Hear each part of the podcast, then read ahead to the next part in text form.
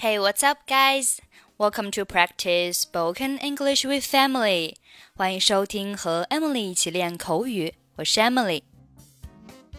Today's topic is try on. Now let's listen to the conversation.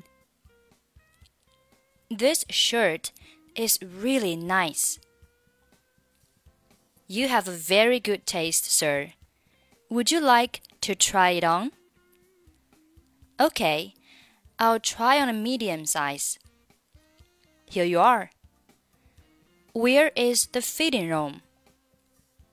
It's just around the corner. It's too big for me.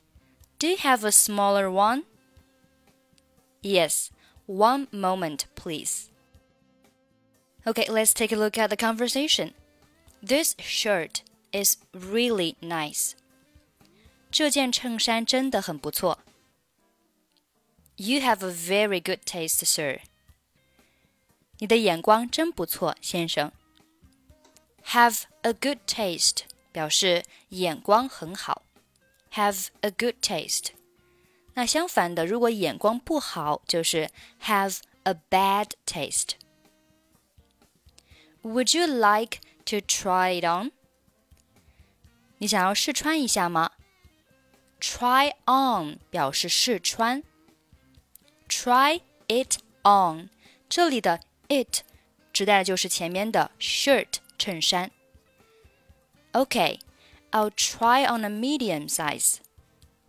好的，我要穿中码的。Medium 表示中等的，size 表示尺码尺寸。Here you are，给您。 where is the fitting room?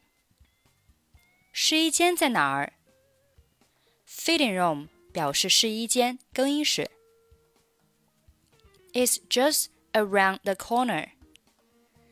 就在拐角处。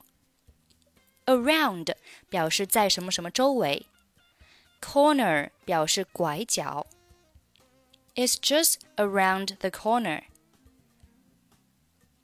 It's too big for me. 对我来说有点大了。Do you have a smaller one？有小一点的吗？Smaller，它是一个比较级，表示更小的。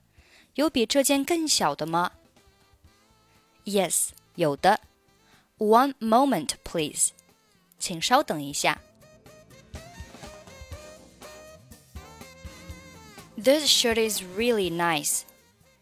You have a very good taste, sir. Would you like to try it on? Okay, I'll try on medium size. Here you are. Where is the fitting room? It's just around the corner. It's too big for me. Do you have a smaller one? Yes, one moment, please.